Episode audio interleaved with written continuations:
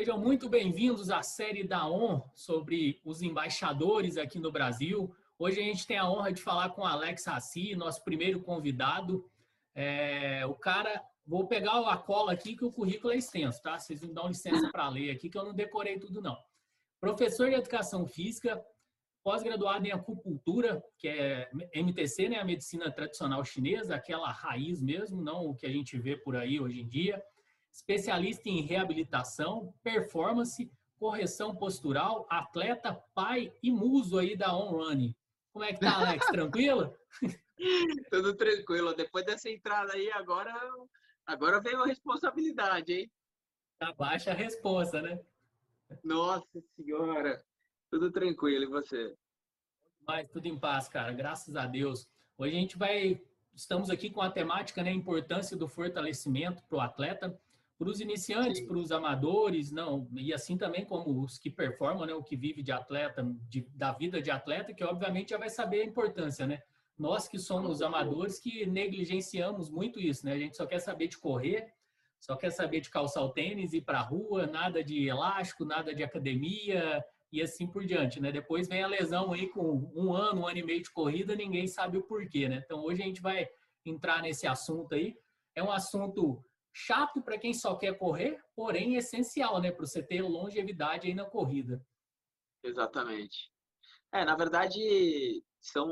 Eu até escrevi uma matéria para Runners, é, infelizmente acabou a revista, mas abordando esse assunto, como os dois públicos não se conversam e o benefício que você tem, quando você pratica a modalidade aeróbica, tem milhões de benefícios, e quando você faz a atividade resistida de fortalecimento, tem diversos benefícios. O ideal para quem busca saúde ou até mesmo qualquer longevidade, performance, é equilibrar os dois e agregar o melhor possível, né?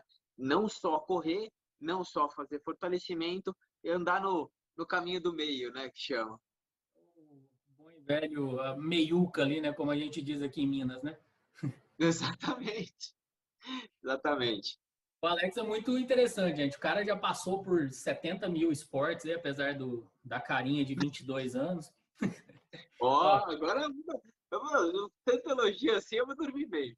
Não, devia ter vindo antes para a live, né? Se soubesse que ia fazer tão bem. ginástica, ginástica artística, ciclismo, corrida, motociclismo, é, calistênia, né? Calistenia, nunca sei a pronúncia. Artes marciais. Ginástica, ginástica, corretiva integrada. Tá doido, velho. É, é muito então, esporte. Foi. Na verdade, é, essa ginástica corretiva integrada é uma metodologia que minha mãe criou e patenteou aqui no Brasil. Ela é professora de educação física, hoje formada em fisioterapia também, fez a pós em medicina chinesa também, na parte de acupuntura e sempre trabalhou com essa parte de correção postural, teve academia, então essa questão do fortalecimento eu nasci treinando. E justamente com essa parte de orientação de, da educação motora, que é muito importante dentro da formação de uma criança, de um adolescente, ou se você pula essas fases, como a gente havia comentado antes, a, as pessoas nascem, ela tem um desenvolvimento natural, muitas vezes tem algum tipo de déficit de desenvolvimento que tem que ser estimulado. E a, a pessoa que pula essas etapas e decide fazer uma atividade física na fase adulta, muitas vezes não tem o suporte adequado, né, tanto muscular, é, coordenativo, para executar da maneira correta. Então, a intervenção e orientação de um profissional da área faz total diferença para ela, primeiro, encurtar o espaço de tempo de desenvolvimento. Educar da maneira correta, não pular etapas, né? prescrever da forma correta, intensidade, volume, a melhor maneira para a pessoa se desenvolver, com base numa avaliação psicomotora. Então, você entender o perfil psicológico da pessoa, você entender o histórico da pessoa e trabalhar as necessidades, que a gente fala muito, é trabalhar os excessos. Então, ah, é mais encurtado, ou tem um déficit motor, ou tem a parte que necessita de uma maior coordenação, tudo isso tem que ser avaliado e direcionado, envolvendo também o perfil psicológico. Né? Tem pessoas que muitas vezes se aprofundam muito na questão da performance e vão seguindo muito o que o professor está falando e no final das contas isso cobra um preço, né? Que vem a lesão, vem a, a, a parte ruim da, da alta intensidade mal orientada, né? Já deixando claro, porque é muito possível trabalhar em alta intensidade sem se lesionar. Só que isso cobra um preço e muitas vezes a pessoa não tem condição de se tratar depois ou não quer pagar esse preço, só que não tem mais escolha, né? Exatamente. O Alex, a gente já estava trocando ideia aqui, ele disse que se eu fosse aluno dele, eu não teria feito uma maratona ainda. Por toda a percepção e tudo mais, eu entrego mesmo. Não, mas não é, não está julgando quem me treinou nem o meu modo de treinar, e sim pela questão da formação dele de, de postura, de tudo mais, né? Toda a formação que ele tem, porque eu tive 130 quilos praticamente a minha vida inteira e de um ano para o outro, coisa de seis meses, eu encaro uma corrida de longa distância, uma carga grande, então por precaução, por formação, entendeu, galera? Não é julgamento de quem treina, e sim percepção dele, formação dele. Muitas vezes a pessoa tem é, somente, entre aspas, uma formação e não tem toda a base que o Alex tem aí de articulação corporal total, né? Educador físico, tem a acupuntura, tem ali a formação da postura. Então, tudo isso, ele sabe o que desencadeia um obeso de 34 anos e em um ano e meio praticar uma atividade de alto impacto quanto a corrida, né? Falei besteira, Alex? Não, só aproveitando a, a ponte, acho que a questão psicológica é muito importante, né? A obesidade, ela é tratada como uma doença, né? E principalmente psicológica. Então você tem que entender a questão da ansiedade, muitas vezes é uma depressão, uma compulsão. Então entender qual que é esse gatilho que interfere na alimentação. E uma coisa que eu brinco, dentro de todo obeso, todo gordo, né, que a gente fala dessa forma, tem um atleta e dentro de todo atleta tem um obeso porque essa compulsão, essa obsessão por você praticar algo, por você repetir, por você querer ser o melhor, é, é, é, comum. Então, é um perfil que precisa ser direcionado. Se a gente faz uma avaliação e entende esse perfil precocemente, você não teria se desenvolvido para 130 quilos. Você teria se direcionado e talvez fosse um, um atleta assim, fenomenal, que se torne um atleta fenomenal, que já é de superação e tudo mais, mas é, é a melhor forma da gente saber fazer essa avaliação psicológica e entender como direcionar para cada caso, né? É, isso é muito comum. Você pega pessoas que eram usuárias de droga pesadíssimas e do nada o cara tá fazendo então, uma hiperatividade, o cara tem uma necessidade de gasto energético ou de direcionamento de energia muito alto. Então, quando a pessoa aprende a direcionar essa energia da melhor forma possível, ela colhe os frutos desse benefício, né? Eu sempre falo que a corrida hoje é minha muleta mental, né? Antes era um saquinho de salgadinho com refrigerante, hoje é a corrida. Então eu mudei o start para uma coisa boa, né? Totalmente. Eu sou totalmente da filosofia que você disse, que a obesidade é uma doença realmente. Muita gente trata como ah, o gordo, relaxado, que não quer emagrecer, e quem sabe, vive mais de perto essas questões, a gente sabe que não é assim, né? Então, todo mundo. Com certeza. De perto ninguém é normal, né? O gordo, principalmente ali, o obeso, ele tem algum start, alguma coisa que está é, desajustada na mente dele que faz ele ter aquela obesidade, faz ele descontar ali na comida, vamos dizer assim, é, legalmente falando. Então, Sim. depois que você aprende a trocar isso para o esporte, é uma coisa benéfica para o próprio corpo, né? Com certeza, não. E até essa questão emocional, é legal falar da atividade física, porque é um start, né? É, muitas vezes a gente tem uma maior dificuldade para abordar a questão psicológica, e se o corpo ele tem esse start, ele mobiliza a mente da melhor forma possível. Então, muitas vezes, a pessoa vai num, num tratamento psicológico, não estou falando que ela não deva, é assim, tem que ser um, um trabalho em conjunto de diversos profissionais da área. Mas muitas vezes a pessoa passa anos e anos fazendo psicólogo, psiquiatra, tem um desequilíbrio químico, tudo isso vai auxiliar. Se você conseguir unir com a parte motora, com a parte física, isso traz um benefício muito grande, porque naturalmente você melhora suas produções de neurotransmissores, essa sensação de bem-estar, colher e você se enxergar de uma forma melhor, não ficar cansado de subir uma escada.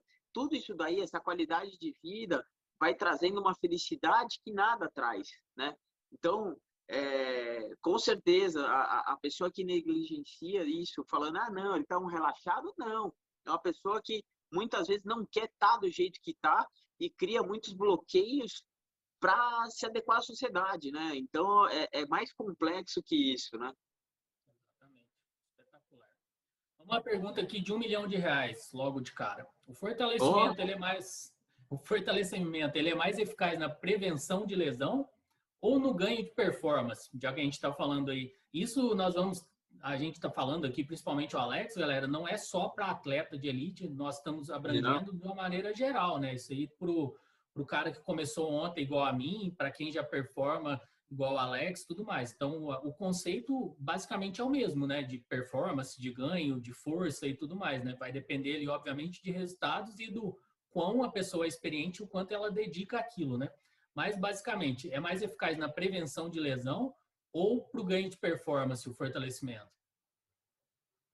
Já respondendo, ele vai funcionar para os dois, né? É, se você, vamos, vamos partir do princípio, qual que é a função do desenvolvimento de força? Né? A gente tem diversas forças. Então, primeiro, a gente precisa desenvolver a parte neural de coordenação de ativação da musculatura. Como que você faz isso? Fortalecendo, isolando a musculatura, trabalhando de uma forma mais é, isolada e fazendo a pessoa entender a melhor forma de executar aquele movimento. Então, você trabalhar a musculatura específica, você melhora a coordenação específica daquela musculatura. A partir do momento que você tem uma melhor coordenação, você direciona a força melhor, o que gera estabilização e que, por consequência, gera uma maior eficiência de contração muscular. Ou seja, você gera mais potência, você gera uma economia de energia, você gera uma eficiência maior na execução de qualquer movimento. A gente está falando de corrida, mas isso se aplica para qualquer modalidade esportiva. Vamos partir do princípio, desde a fase assim, que a pessoa nasceu até a fase adulta. A primeira coisa que a pessoa desenvolve é força. A pessoa não, você não vê uma criança correndo um quilômetro. Você vê uma pessoa, uma criança correndo 50 metros, muito rápido. Aí ela cansa. Aí ela corre de novo. Aí ela cansa. O que, que criança brinca? Pega, pega. São pequenos estímulos muito rápidos, de alta solicitação motora, e depois, conforme vai amadurecendo, o corpo vai aumentando a vascularização periférica, a, o coração vai amadurecendo, a parte cardiovascular, a parte é, pulmonar, respeitando o desenvolvimento motor natural do ser humano ou qualquer bicho, é dessa forma. Então, a necessidade da ativação da musculatura é a base de desenvolvimento para qualquer modalidade esportiva. Aí, já voltando na questão da lesão, se o fortalecimento faz a prevenção de lesão e se o fortalecimento cura a lesão, porque você diminui a sobrecarga articular, você melhora a postura, você diminui as curvaturas excessivas, você equilibra o corpo, naturalmente, isso gera performance. Então, você consegue agregar o máximo possível, acho que essa é a melhor justificativa.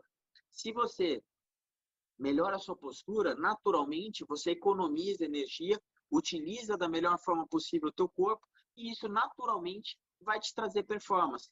Mas, infelizmente, é, profissionais da área ou até no meio da, das modalidades esportivas falam: ah, não sei quem ganhou, mas não faz nada. Ah, não sei quem cruza o braço, mas ganhou a prova. Um desenvolvimento de um atleta de altíssimo rendimento, o mínimo, mínimo, assim, é de 8 a 10 anos. Até 3 anos, a pessoa é iniciante.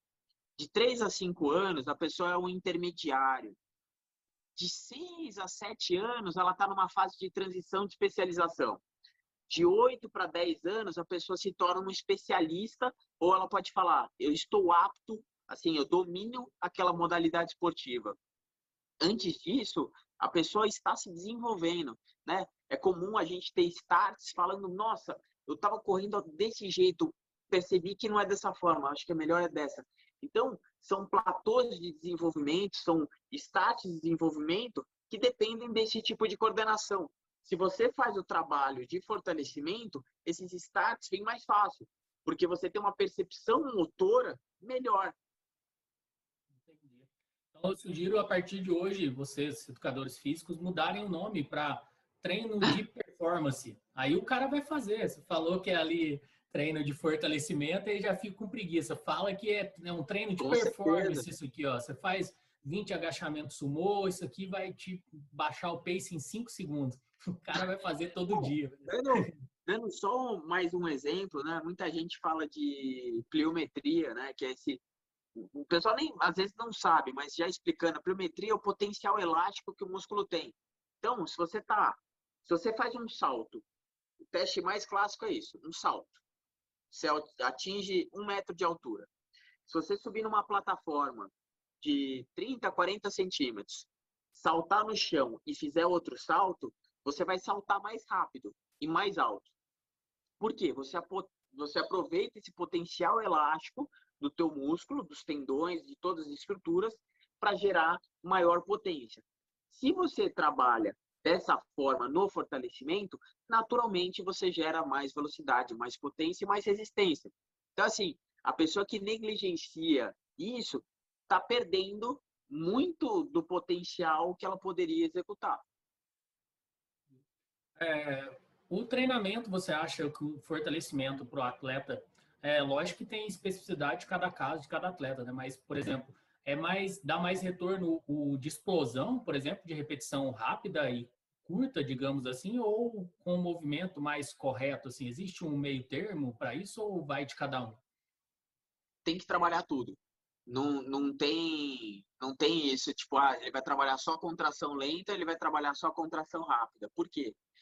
Se você trabalha contração rápida, você ativa só as fibras rápidas, que corresponde mais ou menos de 15 a 20% da nossa musculatura. Se você só fica nisso, as fibras de resistência que estão próximas aí de 60%, 70% da nossa musculatura, que é onde mais tem mitocôndrias, que é onde mais vai oxigenar, onde mais a gente vai utilizar, você perde eficiência motora e você se especializa. Então, se você quer ser um atleta completo, ou se você quer saúde, o trabalho de resistência vai melhorar a secção transversa, vai melhorar a estabilização, você vai trabalhar a resistência de tendões e ligamentos, prevenção de lesão e melhora da oxigenação muscular. Se você fizer a parte de potência, de repetição rápida, eu não diria repetição curta, porque a repetição curta, você acaba encurtando a musculatura e muitas vezes você pode se autolesionar, né, que é muito comum. As pessoas, ah, tô, faço só dando uma pontezinha, um exemplo.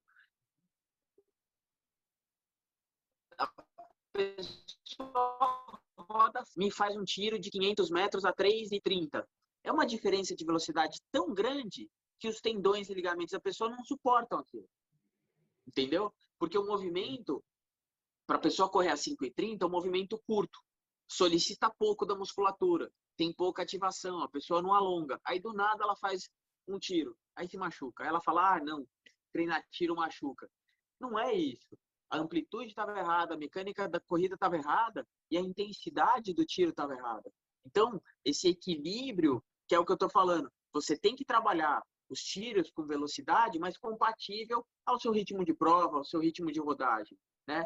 Já transferindo isso para o fortalecimento, trabalhar repetições de velocidade para ganho de potência, para trabalhar essas fibras rápidas, trabalho de força pura para aumentar a solicitação é, neuromuscular do corpo como um todo, não só de uma forma isolada de um músculo só, e também o trabalho de resistência como uma forma de ganho de resistência específica da musculatura, melhora da oxigenação, melhora da, da captação de oxigênio por parte das mitocôndrias. Tudo isso daí tem que ser equilibrado para a melhor forma possível. E levando em consideração que é o que a gente está falando, 98% da população mundial é normal, não é atleta, né? óbvio, cada um no seu nível, mas não é um atleta profissional. Então, a gente tem que pensar, principalmente eu como professor, penso na longevidade e na saúde de cada um, né?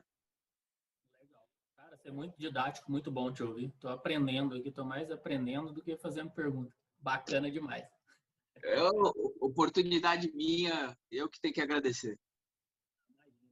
É, é, sobre o que você falou do treino aí de, de vamos dizer assim, mais lento, né, para um 5,30, muitas vezes no início a gente pega lá um companheiro, assim, um mais louco que você, no final do treino, você fala assim, vamos, vamos postar daqui lá no poste e tal. Eu já me lesionei desse jeito, cara. Você tá lá correndo há duas horas lento, aí quando vê você quer dar um tiro, putz, dá aquela fisgada na hora, né? É, não, e teu corpo não tá preparado para isso. É, é, entra naquilo lá que eu te falei, a, a, a, sua própria biomecânica, né? Até fazendo uma pontezinha aí do que a gente vinha conversando, da, do toquezinho que eu te dei. Se você não ganha essa amplitude articular, ou até mesmo hoje que eu postei a fotinho lá com amplitude articular, tem gente que fala, ah, não, não precisa alongar. A musculatura, ela tem que ser solta, ela tem que ser relaxada. Quando a musculatura tem um tônus, uma coisa é tônus, né? Ela tem uma rigidez natural, uma manutenção optimal da nossa postura e uma eficiência para manter aquela postura. Agora, quando você tem um tônus de rigidez, de tensão, de contratura, e depois de tanto tempo, você estava provavelmente já desidratado, sem a, a, questão da suplementação, os, os sais principalmente, né, da parte de deficiência da contração muscular, quando você faz uma ativação que solicita mais a musculatura, ela rompe, né? É, é, é, muito comum isso. E as pessoas têm dificuldade de entender que, na verdade, isso poderia ser corrigido com alimentação, com a suplementação correta, com um bom trabalho coordenativo, um, alongamento adequado para a tua perna funcionar de uma forma livre, solta, não ter uma, uma resistência. É, vamos dizer, você tem um posterior de coxa encurtado. Quando é que sua amplitude de passada vai melhorar? Nunca. Você vai rodar a coluna. Só que aí vão falar para você, ah, não, não tem problema. Só que você vai fazer uma pronação, você vai fazer uma rotação em cima da cabeça do fêmur. Depois de cinco anos correndo, sete anos correndo, ou que seja, daqui dez anos, você vai ter uma, uma lesão por impacto no quadril. E aí, quem, quem, quem que paga a conta, né? Esse é o toque que me deu, tá, gente? Rotação de quadril, projeção de ombro e corrigir essa parte. Para quem ficar curioso aí, foi, foi nesse sentido. Ô, Alex, deixa eu te fazer uma outra pergunta aqui ainda em relação ao fortalecimento, né? Quando fazer o fortalecimento? Às vezes tenho treinos lá numa planilha, por exemplo, que faço... Na verdade, é como correr pós-fortalecimento, né? É de um dia para o outro, é um intervalo, é, tem um treino que tem um desgaste, né? Por exemplo, eu tenho lá na minha planilha que eu faço o fortalecimento, depois tem 20 minutos de corrida leve, que falam que é para treinar ali o corpo a trabalhar fadigado e tudo mais. Você adota essa linha? Você discorda? Vamos lá. É, atletas de altíssimo rendimento, tá? Fazem um treinamento de força pura. Por quê? O treinamento de força pura, né, que vamos ver para as pessoas entenderem, você fazer um RM você levantar uma carga, isso. Você tem uma maior solicitação e uma ativação da musculatura. Seguido disso, você faz um treinamento de tiro. Por quê? Porque você já está com a musculatura completamente ativada. Você vai ter uma performance muito maior. Não vou lembrar exatamente o percentual que você tem de ganho, mas você tem um ganho significativo. O melhor exemplo que eu posso dar para você é assim: você fez um treino de tiro. Vamos falar de corrida. Você fez um treino de tiro. Quando que seja para 3,50. Quando você for correr a 4,30, não está mais fácil? Se você sair correndo a 4,30, não é mais difícil? Bem mais. Aquele primeiro carro você quer ir embora, né? Por quê? A partir do momento que você tem essa ativação da musculatura, que você tem ativação neural, e você sabe como utilizar isso da melhor forma possível, você consegue agregar no seu treinamento. Então, vamos colocar em duas situações. Um, fazer treinamento de força pura, de performance, de potência e fazer um treinamento de tiro em seguida. É muito benéfico, desde que você faça um volume menor de musculação, de ativação. Então, você faz lá 50% da, da série com muito peso, depois você sai para a corrida. Se você fizer um trabalho de resistência, ele tem que ser bem mais leve, um trabalho de mobilidade, um trabalho de amplitude articular ou um trabalho de estabilização. Então, vamos, vamos usar o teu caso. Você tem essa dificuldade de rotação de quadril. eu trabalharia, trabalharia o, os rotadores de quadril, a parte interna, externa, glúteo, a questão de estabilização de abdômen, esse fortalecimento e ia seguir para a corrida. Você vai correr melhor.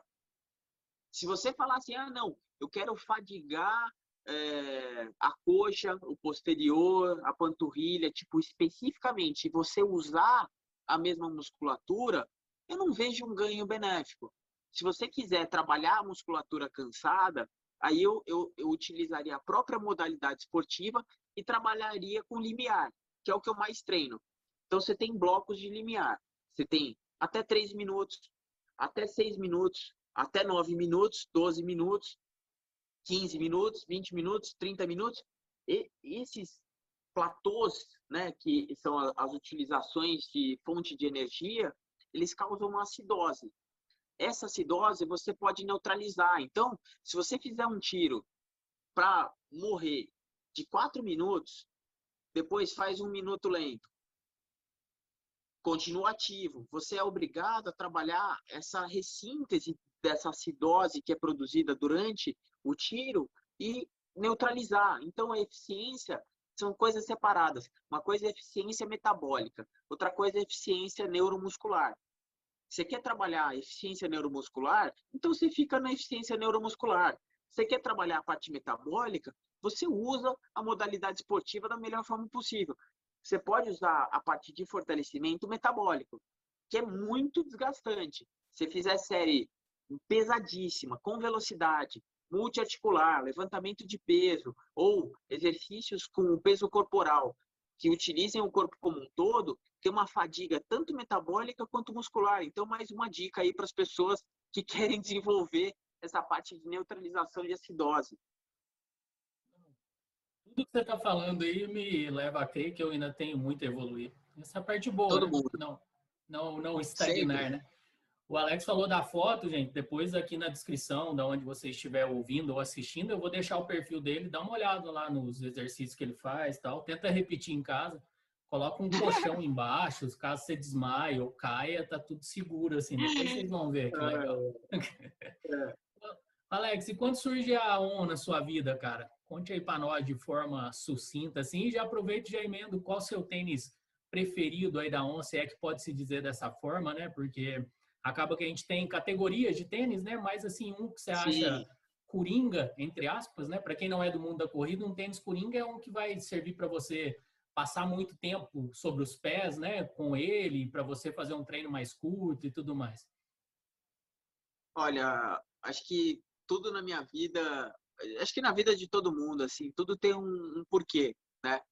E, e a ON surgiu na minha vida num momento muito importante. Eu estava é, saindo de casa, estava começando a correr, é, era da, da modalidade da ginástica olímpica, né? Para vocês entenderem.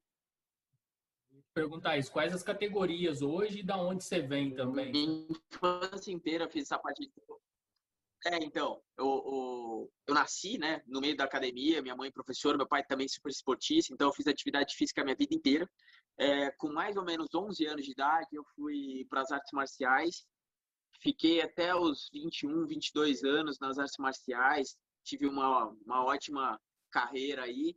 Depois disso, eu sofri um acidente de moto, comecei a dar mais aula, trabalhar, construir meu futuro. E fui para a parte de fortalecimento, comecei com a calistenia, essa parte de treinamento nos parques, tudo mais. Percebi que era um talvez um mundo pequeno que eu gostaria de buscar um, um alto rendimento, fui para a ginástica olímpica, onde tem um nível de complexidade muito alto. E principalmente essa busca, eu sempre busquei em, me tornar alguém completo como pessoa, como atleta, então eu sempre busquei a melhor forma possível de executar tudo que eu fizesse. Depois da ginástica olímpica, é, entrei na, num dilema aí que acho que todo atleta entra, ou você larga tudo e se profissionaliza e nem sabe se vai viver direito disso, ou você constrói seu futuro, né? E eu optei por construir meu futuro, continuar trabalhando. Fui, comecei a correr um pouco para relaxar. Naturalmente, fui me desempenhando é, de uma forma muito boa, né? Eu, eu, não, eu, eu achei muito legal eu estar tá num alto rendimento, numa modalidade de força, e do nada eu ser nada na modalidade aeróbica. Então, assim, foi uma transformação e uma vivência muito boa, esse autoconhecimento, essa melhor forma de você trabalhar a questão respiratória. Então, toda a parte da modalidade aeróbica foi muito importante na minha vida, também nesse desenvolvimento mental, né? De você aprender a suportar uma alta intensidade durante o mais longo possível de tempo. E com o tempo, eu fui aumentando minha carga de treinamento. Estava um dia fazendo um treino no Parque Ibirapuera, encontrei o Iberê, até deixar um abraço para ele se ele assistir. Ele comentou, ele falou, pô, eu tenho uma amiga minha que trabalha numa editora de revista e tudo mais. Fiz uma matéria para Runners, foi muito legal.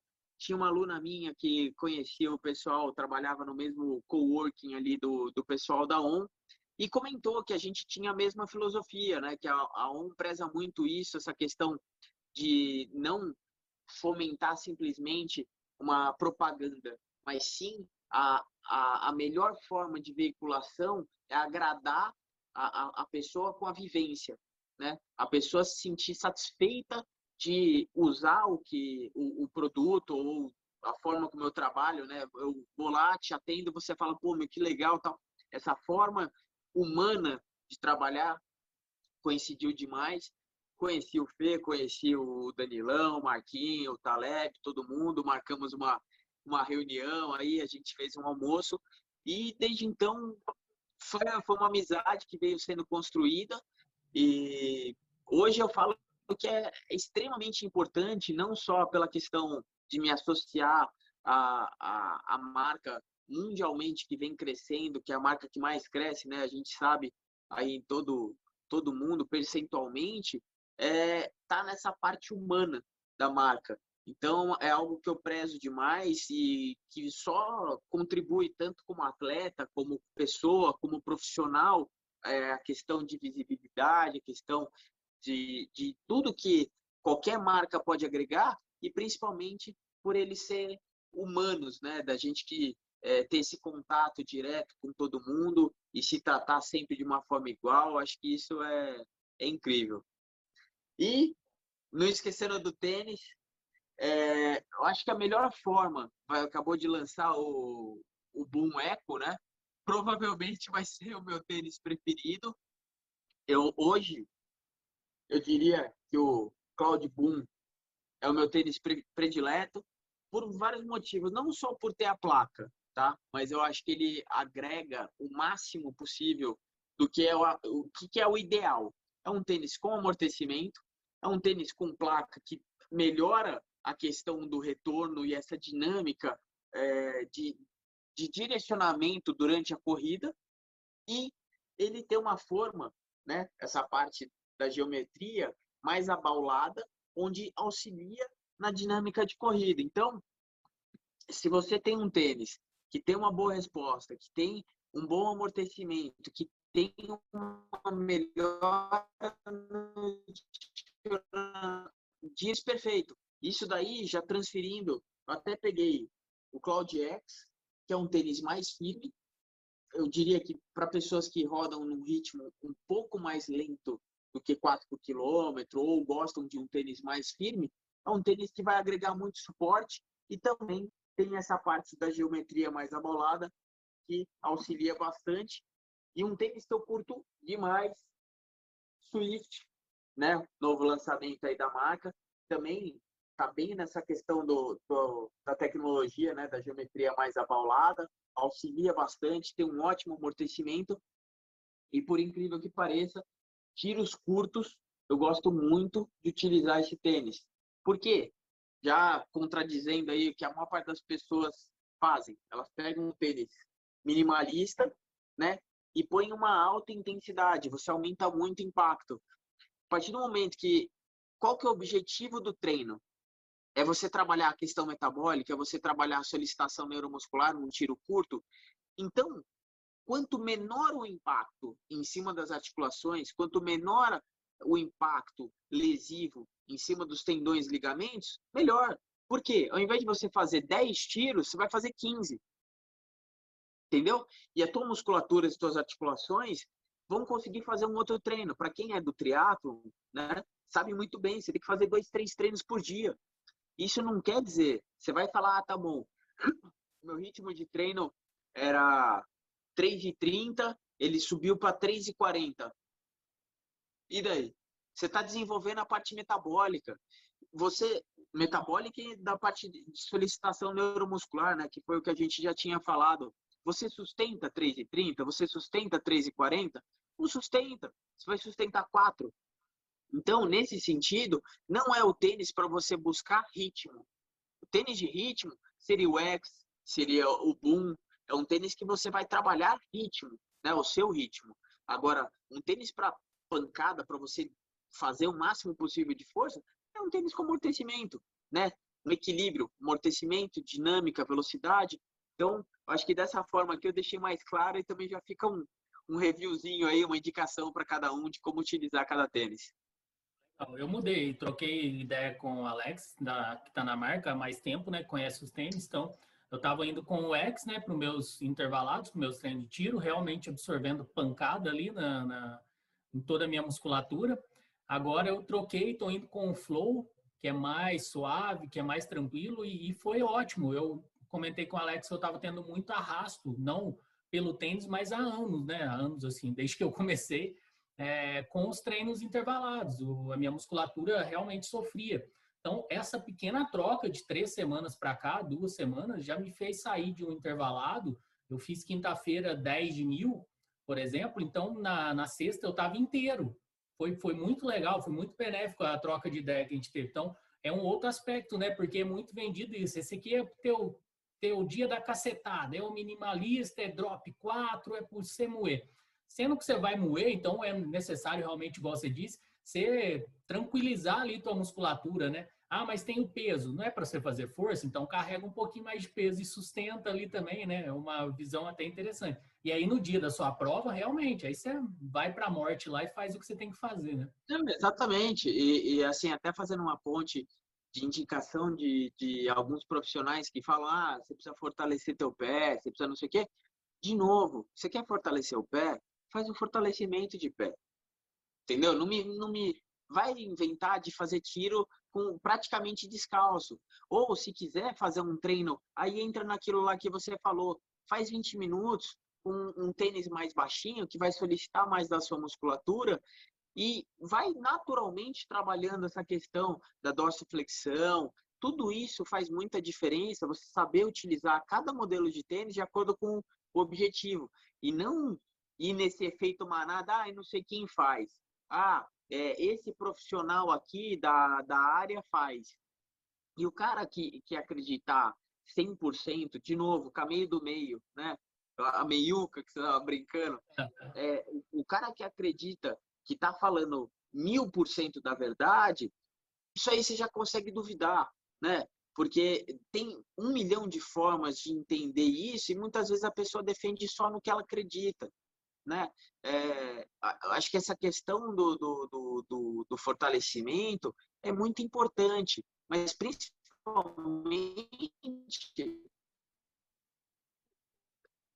é só para a pessoa colher bons frutos, não fazer você correr uma vez, ah, vai fazer 5K, subir 4 e nunca mais, sabe? Para quê? E vai se machucar longevidade às vezes é melhor que performance, né? Já que você ama tanto seu esporte, por que, que você vai encurtar teu tempo que você pode ter nele, né? Sendo que só para vai chegar, é, não é que a performance não vai chegar, ela vai chegar. Vai chegar. Só que vai chegar sem lesão, né? Vai durar mais, né? Digamos assim. Tudo que é bom dura tempo bastante para se tornar inacessível, né? A galera gosta das minhas frases de botiquim aqui, mas é esse o contexto. Estamos chegando aí ao final. Vou deixar o espaço aberto aí para o Alex divulgar aí seu trabalho, suas redes sociais. Vai estar tá tudo na legenda aqui do, do YouTube, do Instagram, do podcast e tudo mais. Vou deixar todos os contatos do Alex. Sigam também o Alex, tem muita coisa legal lá. No YouTube também, né? Obrigado. Tava, tava consumindo seu canal lá, tem muito, muito exercício legal. E didático, né? Ele não só mostra o corpo trabalhando, como também explica o que está sendo feito. Isso eu acho que é uma coisa que falta muito hoje em dia, sabe? Essa didática essa capacidade Paulo Freire de se expor, sabe, de ensinar. Então é bem legal. Bom, queria agradecer muito, foi um bate-papo muito legal. Acho que é a melhor forma possível da gente aprender ensinando, né? Então passar um pouquinho de informação e principalmente é, orientação para as pessoas visar mais esse caminho da, de uma boa orientação em busca de não se lesionar, porque eu trabalho justamente com isso, eu trabalho com, com a parte desde reabilitação até alto rendimento e essa questão de, eh, de correção postural, tratamento de coluna, essa, essa reeducação psicomotora. Isso em qualquer fase de desenvolvimento. Então, você identificar numa criança uma questão de escoliose, até fazendo uma ponte para você, você pega um obeso que tem um desequilíbrio no fígado muito grande, o fígado é responsável pela manutenção dos tendões e ligamentos, então você vai ter uma predisposição muito grande a ter lesões de extensão, toda essa parte, você fez a bariátrica, a questão da absorção das proteínas e a flora intestinal, tudo isso alterado. Então, fazer uma avaliação, fazer uma, uma reeducação, é, essa cifose aí que vai causando até às vezes esofagite, a questão respiratória, a respiração fica mais curta, a musculatura do esternocleido fica mais tensionada durante a corrida, faz essa rotação de ombro. Então, assim, é, a forma como eu trabalho é justamente isso: fazer uma avaliação psicomotora, identificar o que, que precisa ser trabalhado, a gente equilibrar os excessos e naturalmente a pessoa vai se desenvolvendo, a gente vai aumentando a complexidade dos exercícios, a pessoa vem se desenvolvendo ao longo do tempo e isso naturalmente se transforma em performance. Então, basicamente é dessa forma como eu trabalho.